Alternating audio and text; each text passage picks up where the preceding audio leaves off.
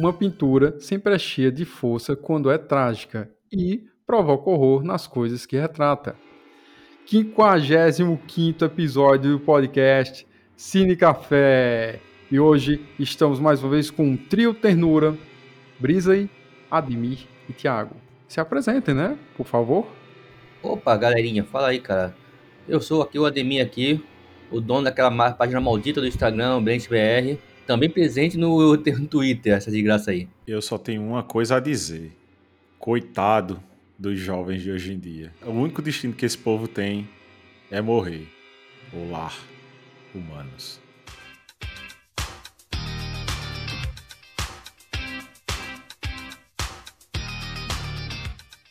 E hoje voltamos com o quadro Quem está aí? E analisaremos o filme francês Le Diabolique. Eu acredito que seja assim a pronúncia. Não, não você tem que fazer o biquinho. Le Diabolique. Do ano de 1955, que ficou com o título nacional de As Diabólicas. Este é um longa-metragem do gênero drama e suspense e possui uma duração de 1 hora e 57 minutos.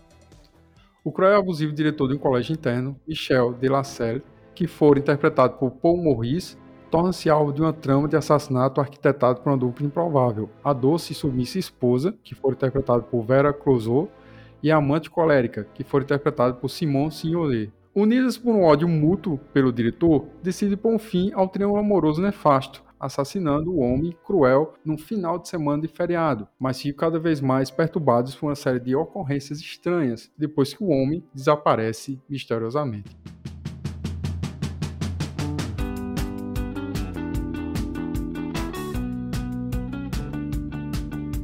Iniciando o programa de hoje, queria pedir essa visão mais geral, essa primeira impressão sobre o filme Nosso Caro Brisa por favor. Qual foi a tua primeira sensação ao assistir esse longa-metragem? Filme antigo, para mim, eu tenho o costume de ver os antigos filmes de terror e de pré-ficção, que não existia a espécie de ficção científica naquela época. Então, esse filme que a gente assistiu e está debatendo hoje aqui, ao meu ponto de vista, é um dos primeiros filmes em que ele trata a história de forma linear. Ou seja, uma coisa que me chama a atenção para a época, para a data que ele foi lançado, é a linearidade de acontecimento das coisas. Ou seja, eu tenho a apresentação do, dos personagens principais, eu tenho a motivação e a regra de cada um no filme, e eu tenho o fechamento da história, vamos dizer assim. Uma segunda coisa que me chama a atenção do filme na hora que eu comecei a assisti-lo, assim, que eu sentei. Aquele momento que você ainda tá na metade do, do, do, do, do lanche, sabe? Que você tá assistindo ali. É a forma em que acontece os cortes de cena. Ele não. O, o cara, não sei se ele fez proposital ou se não se tinha noção do que se estava fazendo na época. Mas enfim. A sensação que eu tive é que sempre quando tinha um momento mais estressante de cena, não necessariamente nervoso, mas o momento em que a cena eleva um pouquinho. Tuc, ele vai lá e fazia o corte. Tum, ele vai lá e fazia o corte. Brise, talvez seja porque o filme é francês e o diretor, que também é roteirista, é o Henri Georges Clouzot, que é esposo da Vera. Talvez seja por isso.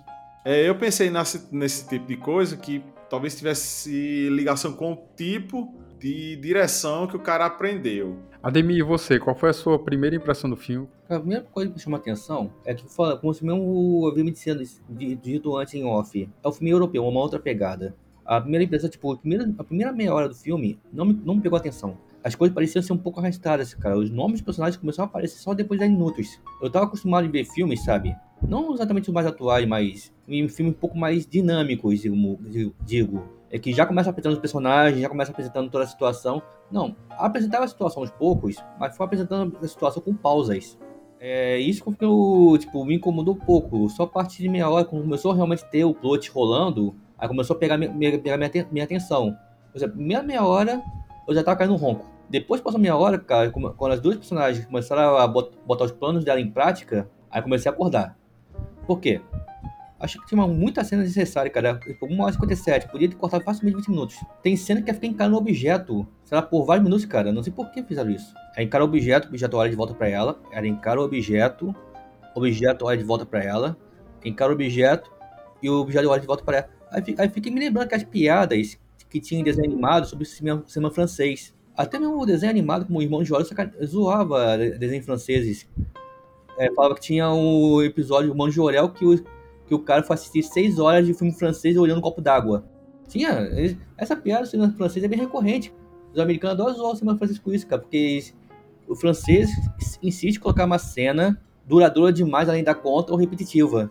Inclusive, Ademir, eu acho que isso foi o motivo que me fez prestar atenção nos cortes, porque, tipo, é jeito que você tá dizendo, tinha uma cena que ela vinha acontecendo ali, aí uma cena ou outra ali começava a se arrastar, se arrastava, se arrastava. Aí quando a cena começava a engrenar, começava a acontecer as coisas, tá, ia lá e fazia o corte. Tá, ia lá fazer o corte. Eu achei estranho, né? Aí eu fiquei assistindo um filme que lembrando as piadas que faziam, cara. Ah, o pessoal faz 8 horas de filme. Nossa, filme emocionante é francês. É o que chega lá, 8 horas de filme de um cara olhando a parede. É claro que o filme não é desse jeito, cara. O filme não é exagerado forma que eu falei. Só tem algumas cenas que ficaram, achei meio arrastadas, podia ser cortadas. Mas o plot do filme é maneiro. A primeira vez que eu. Quando eu vi, vi o filme, cara, achei que era o Ralph Hitchcock, tá, que era o diretor. Só depois assisti o filme que não era dele, porque a pegada era muito Ralph Hitchcock. Aqueles enquadramentos, né? Que pega a visão assim só depois que eu assisti, cara, que o Thiago falou: ah, não, não foi o Alfred Hitchcock, não, que foi o contrário.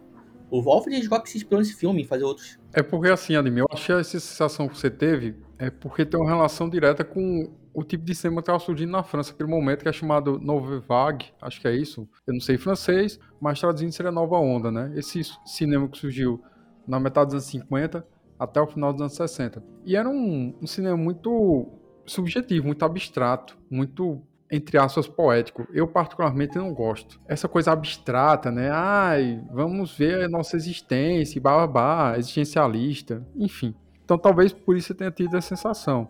Mas, assim, eu também posso dividir esse filme em dois momentos.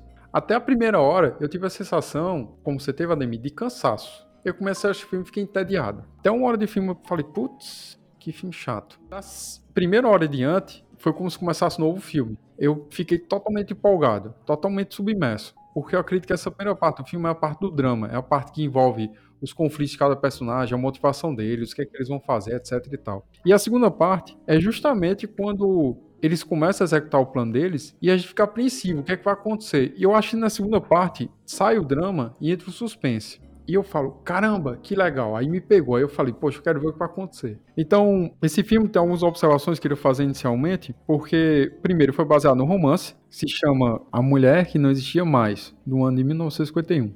Claro que é um livro francês, vou colocar aqui a versão francesa, mas esse romance fez muito sucesso na época na França, foi um best-seller. E o diretor, o Henri Georges, ele quis comprar os direitos do filme para filmá-lo, e logo após, o Hitchcock foi atrás do autor do livro para também comprar os direitos. Só que aí já estava vendido. Então o que, é que o Hitchcock fez? assistiu o filme, ficou estupefado, e esse filme deu origem à psicose. Então dizem que Hitchcock criou psicose inspirado nesse filme do Clouseau.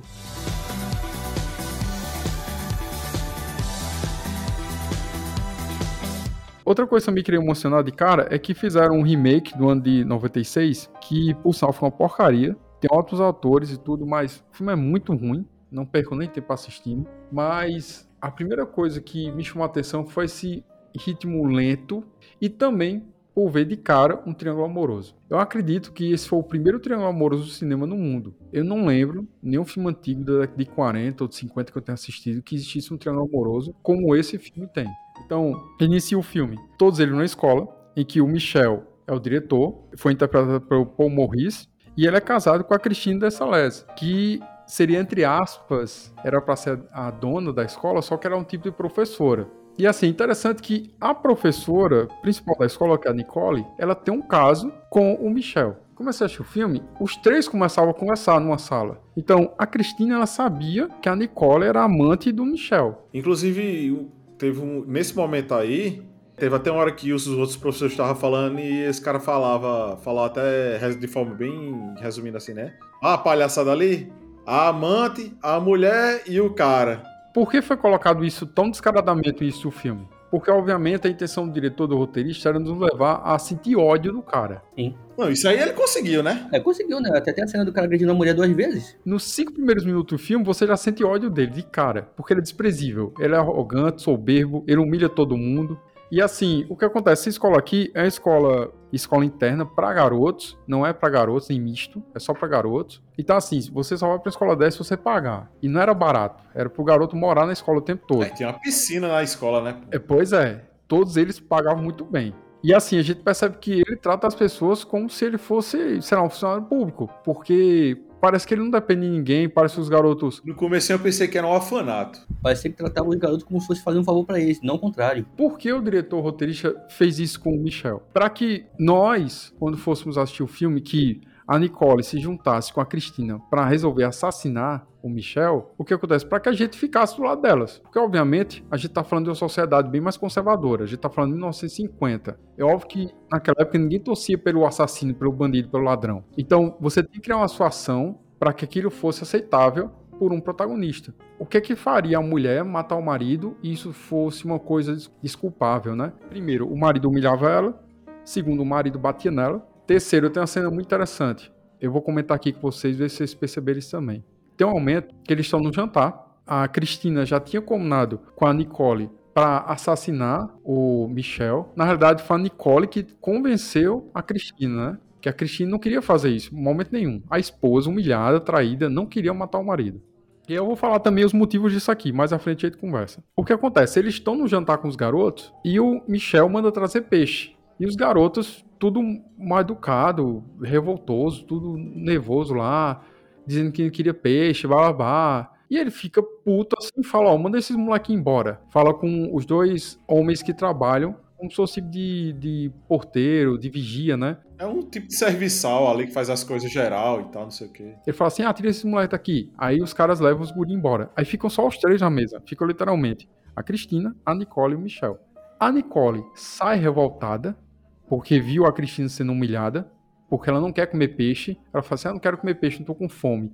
Aí o Michel fala: você vai comer sim. Não, não sei o que. Vai comer sim. Come essa porcaria agora. Ela olha assim ela começa a engolir. Dá umas três engulhadas grandes assim. É, é. Aí eu pergunto a você, Ademir. Sabe por que a nossa querida atriz Vera Clouzot meio que tava sentindo dificuldade de comer aquele peixe? Por que você acha que ela meio que passou o macio e ficou enguiando, vamos dizer assim, na hora de comer o peixe? Cara, não consigo imaginar. Eu vi a cena, o cara ficou Ficou com nojinho do peixe, ficou tentando comer o peixe. Sabe o que acontece? Aconteceu. O que acontece é que dizem que o diretor, o Henry George Clouzot, ele literalmente colocou peixe podre para ela comer. Caraca. Que dizem nos bastidores, né? Eu vi isso em várias fontes, o pessoal da produção também me confirmou. Eu falei, caramba, que cara desprezível. Quer dizer, ele, o diretor do filme colocou a esposa dele para comer peixe para poder gravar uma cena mais verossímil. Então, naquela cena ali, você já tá ficando puto com o Michel. E também fica puto com o diretor também. Também, agora também. Olha que interessante. Não sei se vocês perceberam, vou comentar agora. A Nicole sai, porque a partir desse. Dessa, acho que era uma sexta-feira, eles estão conversando na escola, vai ter como se fosse fim de semana prolongado. Vai ter tipo um feriado, e os garotos vão ser todos dispensados para voltar para suas casas. E a Nicole resolveu ir para uma cidade interior chamada Niort, Niort, que é onde ela tem uma casa. E o que acontece? Eles estão em Paris e a Nicole vai para Niort. E ela fala: Ah, vou embora, fica aí vocês dois juntos. E ela sai injuriada. A Cristina vai para um canto da sala. Não sei se vocês viram. Quando a Cristina vai para o canto da sala, eu não sei se vocês perceberam. O Michel literalmente agarra ela. E vai fazer uns negócios forçados, eu tô ligado. Exatamente. Ele estupra ela. É. E eu olhei assim, eu falei, eu, eu assisti isso umas três vezes, eu falei, não tô acreditando nisso não. Aquela cena claramente deixa entender que ele estuprou a própria esposa, porque ela não queria ter relação com ele, ela tá assistindo humilhada. Que inclusive, que inclusive foi a parte que me chamou a atenção que você perguntou no começo. Porque até então tava acontecendo as coisas. Aí que acontece? Aí que que, que acontece? Ele vai empurrando ela assim, porque, tipo, naquela época não ia mostrar nenhum tipo de cena, nem nada. É tanto que teve até uma parte de um beijo que faz. Eles vão assim, aí quando a câmera corta, é como o rato vai saindo do beijo. Sim. Porque nem isso acontecia na época. Sim. Aí você vê o poder da subjetividade do cara. O cara, nessa hora que ele vai empurrando ela assim, quando eles, eles vão trás de uma parede, eles vão passando assim, quando eles vão chegando aqui, ela já começa a dizer não, não, não, não, e tchic, corta na cena. É. Aí tem Ou seja, ainda. já deixa a entender que o caba pegou a mulher falsada. É. Exatamente. Pronto. Aí o caba. Acontece o que. O que Brenlet BR disse aí. O cara tava dormindo e dá uma acordada assim. Tá porra. Aí olha só, o cara trai a mulher, o cara bate na mulher, porque ele dá umas duas tapas na cara dela, ele humilha a mulher, e ele estupra a mulher. Aí vocês, não, esse cara merece morrer. Agora, esse cara merece morrer. Aí tem uma segunda coisa. Se você não era a favor de comunismo, você vira comunista nessa cena. é, porra, não é pra assassinar? Sim, É mas assassinar? teoricamente o diretor é esquerdista, viu? Eu vou falar sobre isso mais à frente. Então! Calma, calma, calma. Olha só. Ademir, presta atenção, viu, Ademir? A minha pergunta vai ser muito clara. Ademir, você percebeu uma coisa estranha entre as personagens da Cristina e da Nicole quando elas estão se aproximando pra tentar organizar o plano pra matar o Michel? Percebeu uma coisa diferente nelas? Cara, reparei que tinha uma amizade muito íntima até demais entre, entre as duas. Apesar da Nicole. Apesar da Nicole ser, parece ser a liderança, é, parece que a gente. Tanto que tem uma cena posterior que as duas apareceram em pijama na mesma cama. Tu, tu percebeu uma coisa diferente nelas? Tu disse assim, cara, tem uma coisa estranha. Ou não? Aí fala, tem uma coisa estranha, pode. O momento também, cara, a partir de uma, dessa cena da pijama, é, dá a impressão também que podia estar rolando um relacionamento entre as duas. Era isso que eu quero falar com vocês. Eu comecei a assistir o filme e falei que tem uma coisa estranha. Eu, eu devo estar aí imaginando isso, porque. Será que essas mulheres são lésbicas? Eu disse, não, mas a Cristina é casada, a outra é amante. E aí, quando foi depois que a produção passou o roteiro, o pessoal foi me explicar, no romance original, literalmente as duas personagens eram lésbicas. Olha aí. Então elas tinham um caso, uma era casada e outra tinha um caso com o Michel, mas as duas também eram apaixonadas, ou seja, elas se juntaram porque elas queriam matar o Michel para literalmente as duas ficar com a escola. Também dá essa impressão também, cara. Que inclusive foi o assunto das primeiras cenas do da escola, né? Mas aí o que acontece é porque literalmente no romance original tinha isso que elas eram lésbicas, e eu acho que o diretor na época não quis colocar isso, porque é muito chocante. É, é. Como a gente tá falando aqui, sociedade dos anos 50, é óbvio que não ia aparecer duas mulheres se beijando, se pegando, e pegar mal. Então, talvez o filme fosse até execrado, não fosse consumido, ninguém fosse ao cinema, sei lá. Então, no filme literalmente cortaram isso. Mas já a história original, no romance original, elas são sapatões. Então, a motivação delas não é matar o cara porque ele é agressivo, é matar ele porque tá atrapalhando o romance delas.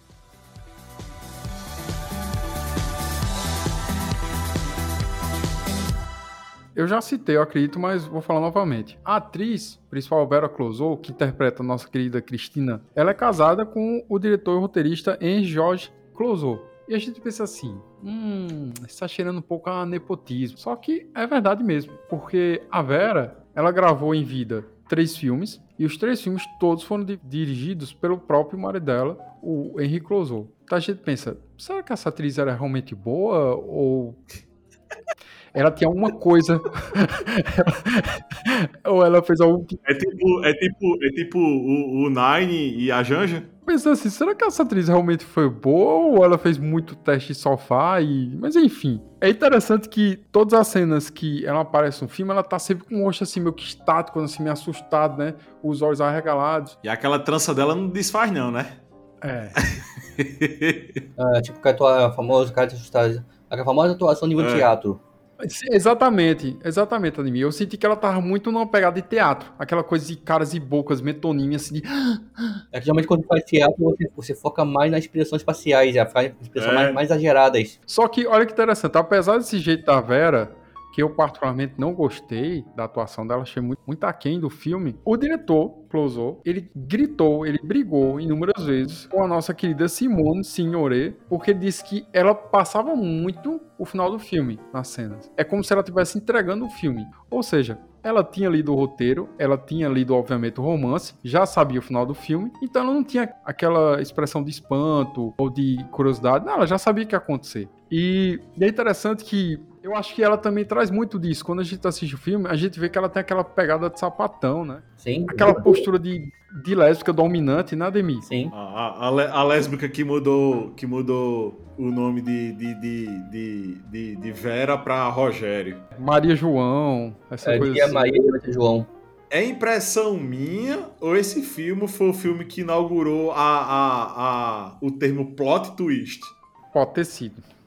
Que eu não me lembro de filme antes desse que tinha uma reviravolta daquela, não, viu? Então, elas combinam de, obviamente, assassinar o Michel, só que a Cristina tá constantemente insegura. E a gente pensa, por que ela tá insegura? Primeiro, a origem dela. O Michel fala, na hora que eles estão no jantar, que ele tá humilhando ela, ele fala assim, eu não sei porque eu tô com você, você destrói minha vida. Não sei porque você veio da, do Caracas pra cá. Ou seja, ela é venezuelana. E a gente percebe que a Cristina também ela é muito católica, muito religiosa. Constantemente ela tá com santos, ela tá com terço, ela tá rezando. Então a gente percebe que esse empecilho para que ela cometa assassinato, apesar dela ter inúmeros motivos, é justamente por causa dessa, dessas crenças religiosas dela. Então, assim, primeiro, ela é venezuelana, acho que naquele tempo, obviamente, não tinha nenhuma implicação. Hoje em dia teria muitas implicações. É. Mas ela é estrangeira. Desde cedo a Venezuela botando por pra correr.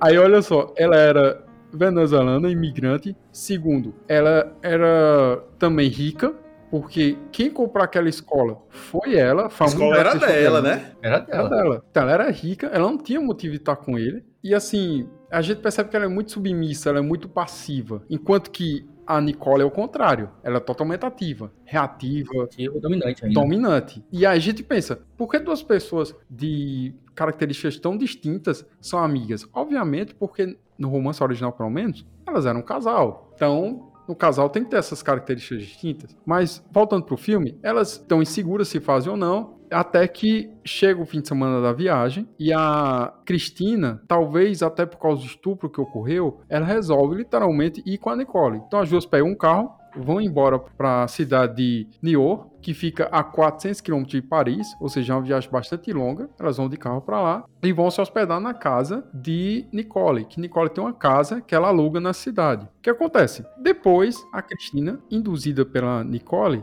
liga pro Michel e fala: Michel, eu vou me separar de você. Aí o Michel fala: Tá doida? O que é que isso vai implicar? Vai ficar desonrado na sociedade, vai pegar mal, os moleques vão sair da escola. Naquela época tinha isso também. E aí ela continua: Não, eu quero me separar, vamos separar, vamos separar. Aí ele fala: Eu tô indo pra aí agora. Ou seja, justamente o que elas queriam. Elas queriam um tipo de atrativo para trazer o rato pra A toeira. e aí, aí essa parte que, que o nosso querido Ademir ficou bastante chateado, porque tem todas as aplicações. A Nicole tem um casal de velhos que ela alugou o quarto em cima, e os velhos constantemente ficam irritados por causa do barulho das duas. E essa parte é muito morosa, porque elas passam muito tempo discutindo, e é é só conversa besta, sem sentido, de como vão fazer com ele. Até que ele chega, a Nicole coloca um tipo sedativo na bebida, o Michel toma o sedativo, apaga, e a Nicole taca ele dentro da banheira e literalmente afoga ele. E é essa parte do filme que é legal. Por quê? As duas matam o Michel e resolvem levar de volta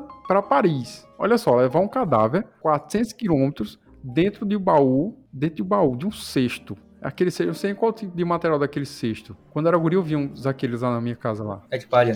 Palha, exatamente, boa Ademir. Um cesto de palha, um defunto todo encharcado dentro de um cesto de palha durante 400 quilômetros uma viagem. Imagina o, como é que vai ficar esse corpo desse cadáver. E aí, quando elas voltam para casa, o que, que elas resolvem fazer? Elas são muito inteligentes, né? Ah, vamos jogar o corpo dentro da piscina. O melhor lugar para jogar um corpo é dentro da piscina. Um cadáver, a gente vai jogar dentro da piscina. Meu amigo, porque se o cara tá morto, por que não enterra ele, velho? Não, o que me leva a crer o porquê de Alfred Hitchcock ter gostado desse, desse, dessa parte. Porque se Alfred Hitchcock é o cara do terror, do, lá, do, do- dos assassinatos, do suspense, o cara não, eu vou jogar um defunto dentro da piscina que ninguém vai ver. Não, a ideia é o contrário. Eles queriam que alguém achasse o corpo. É. Então o filme deixava isso bem claro. Eles queriam, queriam que o corpo fosse encontrado pra dar a impressão que o cara se matou. Sim, sim. Ela joga dentro da piscina e você pensa assim: por que dentro da piscina? Porque o corpo boia, né? E em algum momento ele vai boiar. Jogou na piscina, afundou. O corpo afunda, elas passam dias angustiadas, e essa parte que é muito legal, porque elas ficam constantemente pensando: ah, se os moleques pularam na piscina, se alguém achar, se o corpo boiar, o que é que vai acontecer? Elas passam dias angustiadas, até que chega um dia que literalmente o garoto derruba uma chave, um molho de chave dentro da piscina, e elas falam: a gente tem que esvaziar a piscina, tem que achar essa chave. E agora? Aí, essa parte é que entra o nosso querido Ademir, porque essa parte que a Ademir acordou. Literalmente, elas mandam um desses capatazes da escola esvaziar a piscina para poder achar o molho de chave.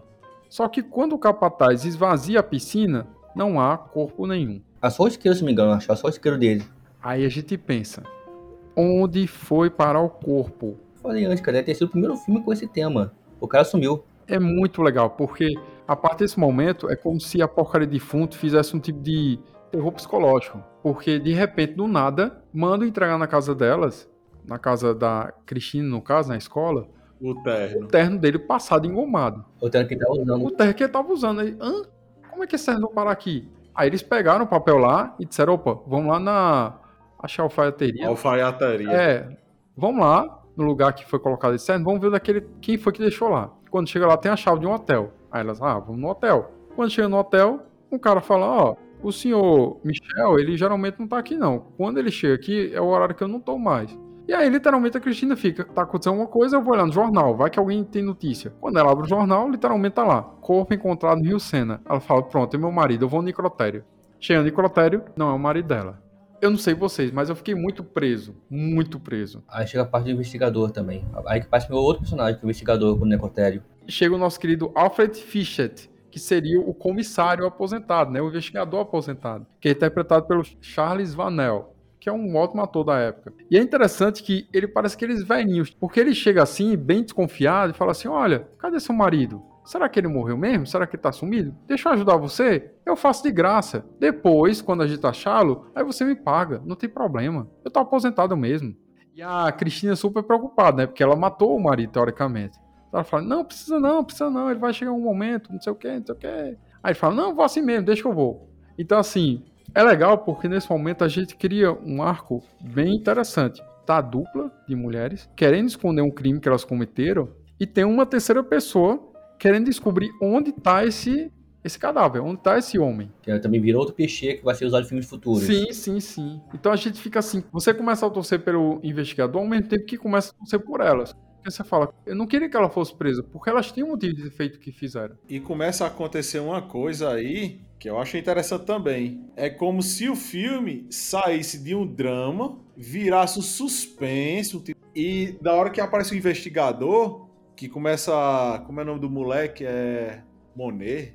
Que todo mundo fica dizendo que ele tá pensando coisa, enxergando coisa que não devia, que ele tá mentindo. Mas o moleque não, foi o diretor que me deu castigo. Foi não que. Aí você pensa, o filme era um drama, virou um suspense agora é de terror, porque isso só pode ser mal assombro. Não, pô, a pessoa que fica, ah, vai virar terror agora, cara. Não, é porque assim, deixa eu explicar essa cena, é porque assim, mas que ela tá brincando, ele tá com uma pedra numa vidraçaria lá, numa janela, quebra a janela. É, é, Aí chega a diretora, obviamente, a Cristina, junto com o, o serviçais dela, e enquadra o garoto, fala assim, por que você quebrou isso? Falou, não, tava brincando e tal.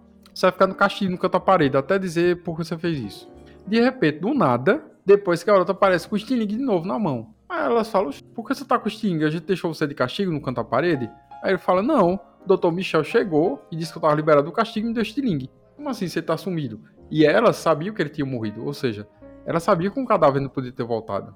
E, e, nessa hora, Brisley, até eu fiquei em dúvida. Eu falei assim, cara, será que realmente foi um espírito? Por que eu vi ele morrer? Até porque. Justo, então, não é o que eu tô dizendo? Fica altamente assim, cara, eu quero saber que porcaria é essa, velho. Até porque mais pra frente ali, aparece a cena da mulher na cama, aí ela começa a correr dentro dos corredores com medo, olhando para trás o corredor lá no escuro. Aí você fala, então é, é umas almas penadas aí, um, um, negócio aí.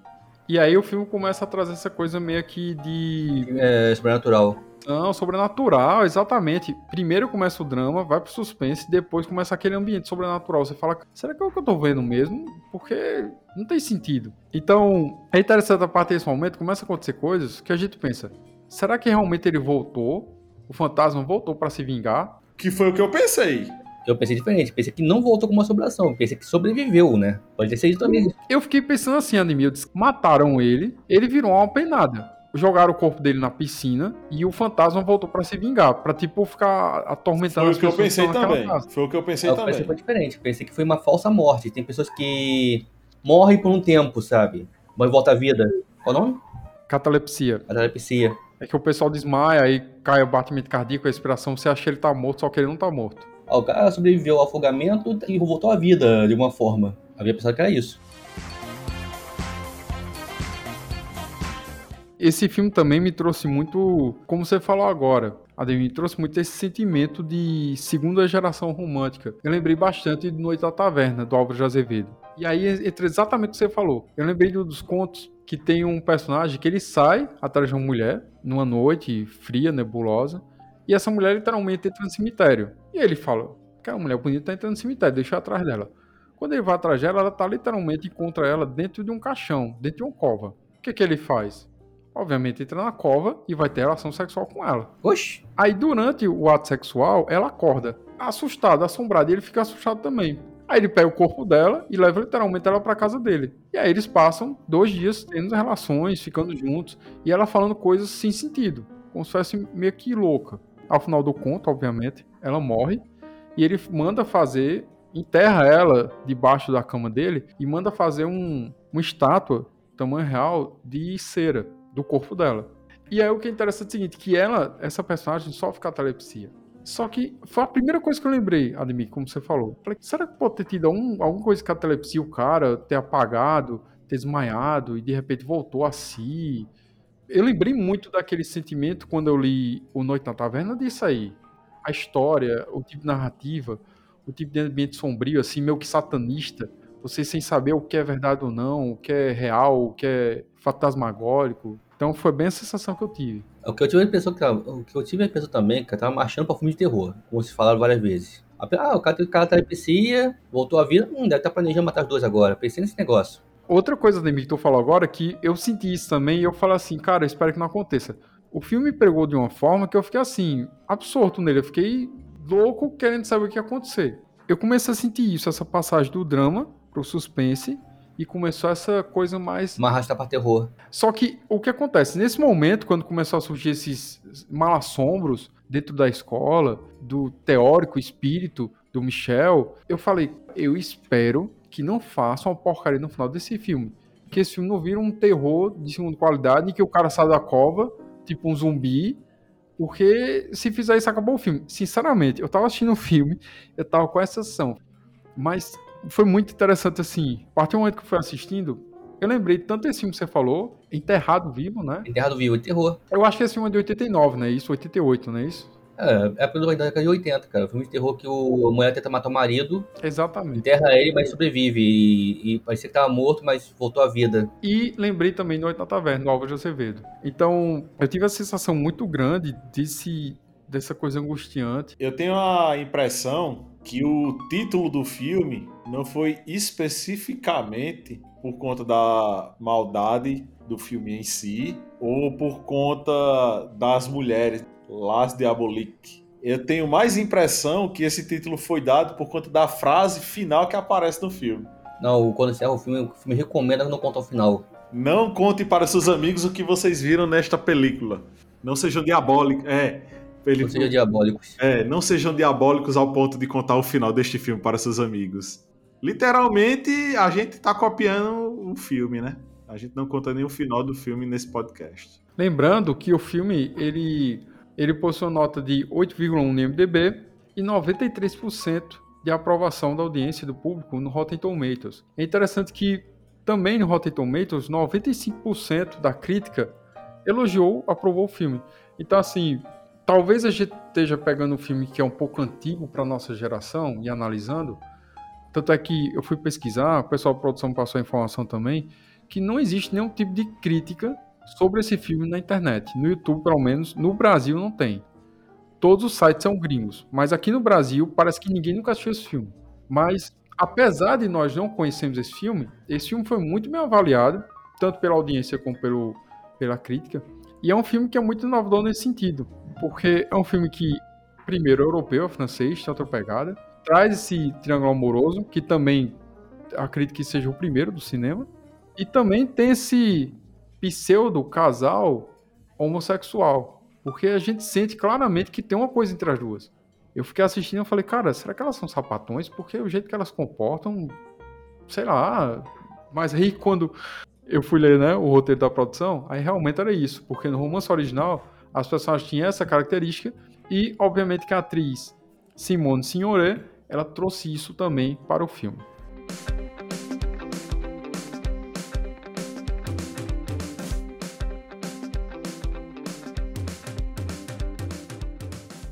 Uma coisa interessante também, que a gente não pode esquecer, é que a personagem da Cristina, ela sofre de problemas cardíacos. Então, constantemente no filme, principalmente que ela tá numa situação estressante com a Nicole, ela começa a meio que ter um passamento, passar mal.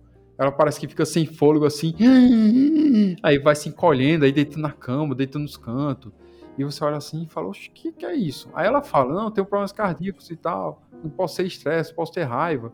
E, e é engraçado que na hora que a Nicole assassina o Michel, coloca ele na banheira, depois coloca um, um pano em cima dele, né? Ela fala assim: Cristina, vai pegar a toalha de mesa para colocar em cima dele? Aí a Cristina começa a passar mal, né?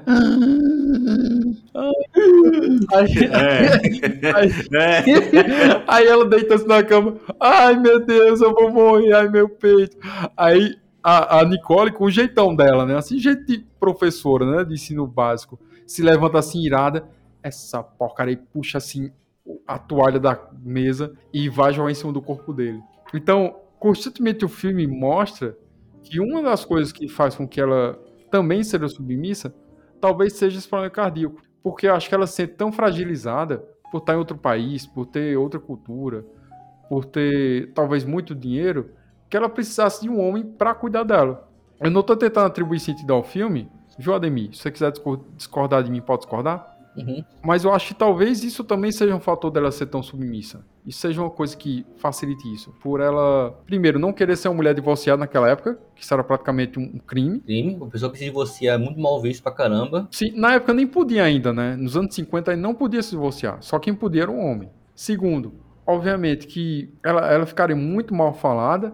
E terceiro, o fato dela ser mulher e doente, talvez ela não conseguisse imaginar, cara, eu tenho grana, eu vou contratar uma enfermeira pra cuidar de mim, uma médica. Não, ela disse assim, eu preciso de um macho pra poder cuidar de mim na hora que eu ficar mal. Havia uma mentalidade antiga que pra muita coisa a mulher precisa de um homem. Sim. Agora, Como se fosse praticamente um empregado doméstico dela. E assim, interessante que cinco anos após sair o filme, a nossa querida, maravilhosa atriz brasileira, a Vera Clouseau, ela literalmente faleceu no apartamento dela e do nosso querido Henri-Georges Clouseau, o marido dela, faleceu de um ataque cardíaco na própria cama, em Paris. Então você pensa, coincidência, né?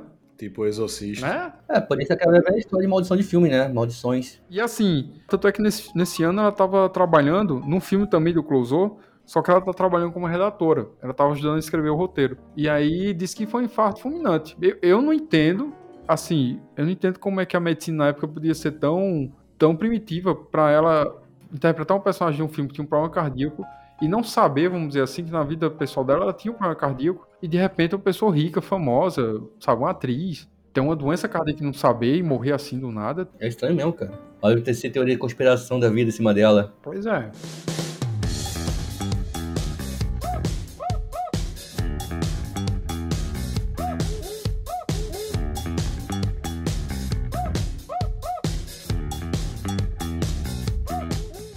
É chegado o momento tão ansiado por nossos caros ouvintes, que é a pergunta que separa os vivos dos mortos. Vamos ver se vocês realmente estavam prestando atenção no filme. A pergunta é a seguinte: a vida imita a arte ou a arte imita a vida, Brisley? A vida imita a arte. A arte imita a vida. Por quê? Por quê? Porque antes de existir a arte, deve haver um ponto de início e só inicia dentro da vida. Não tem como qualquer tipo de coisa de coisa metafórica acontecer espontaneamente baseado na arte. Então você acha que a vida imita a arte? É. Ademir, você? Não, a arte imita a vida, cara. Precisa de uma fonte de inspiração. Precisa buscar uma fonte para poder se inspirar para poder fazer arte.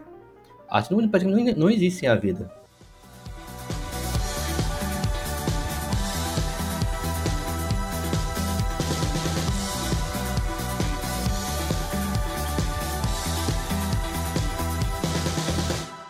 Encerrando o episódio de hoje, vamos para essa parte mais, vamos dizer assim, crucial do nosso episódio, para determinar as notas que são atribuídas, se o filme deve ser recomendado ou não, etc.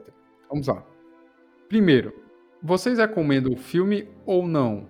E para que público vocês recomendam? Eu recomendo o filme se você tiver muita paciência para esperar a primeira metade. E para que público?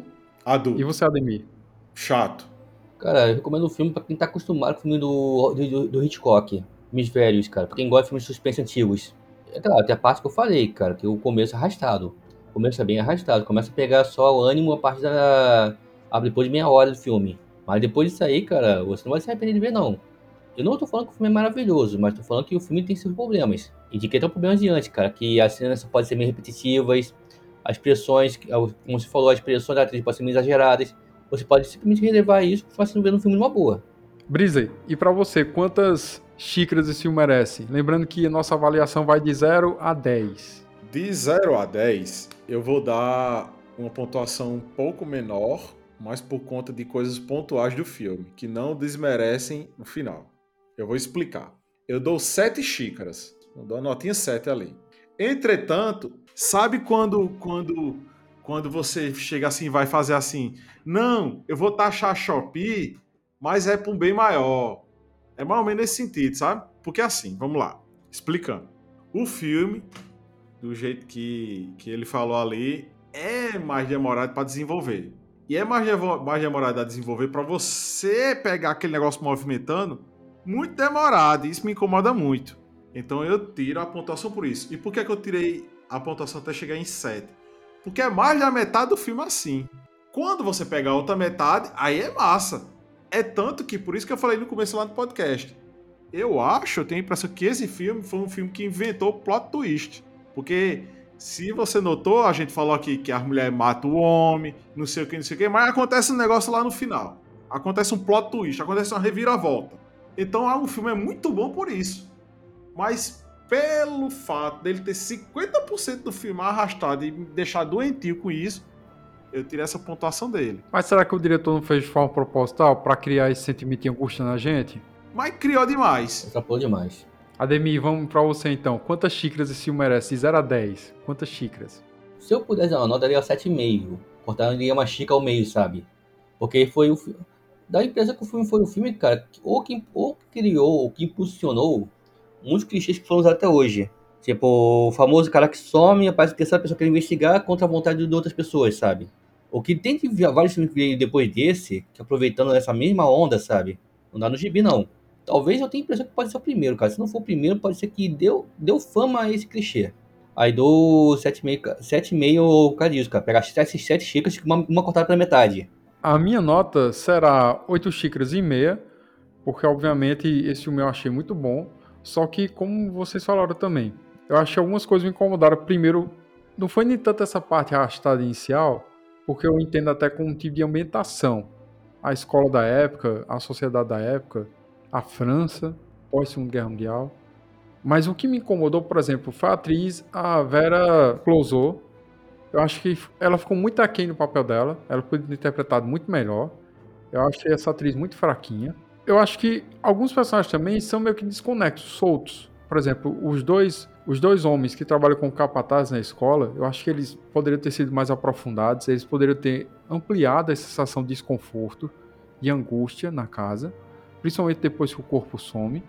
É. Eu acho que o, o, investigador é muito bom, o personagem é muito bom do Alfred, poderia ter sido também mais explorado, ele poderia ter ido mais vezes à casa, ter pressionado mais vezes a Cristina. Eu acho que o filme ficou devendo isso, nessa partezinha que alguns personagens poderiam ter sido melhor colocados. Então, por isso eu dou oito xícaras e meio. E eu quero pedir a vocês também que vocês deem as suas redes sociais, por favor.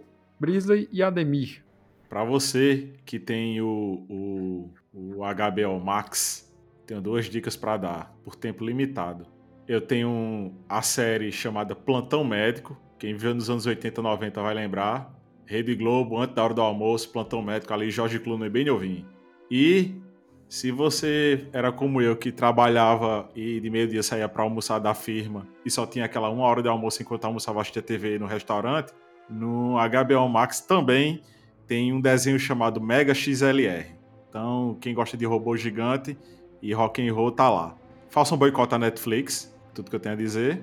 E Qualquer rede social que você botar lá, é só você botar no, lá no final. Brinsley P. Aragão. Para você me encontrar redes sociais, cara, só pesquisar por Brent BR. B-R-A-I-N-L-E-T BR, tudo junto. E Twitch, Twitter, Instagram, ou diversos lugares já.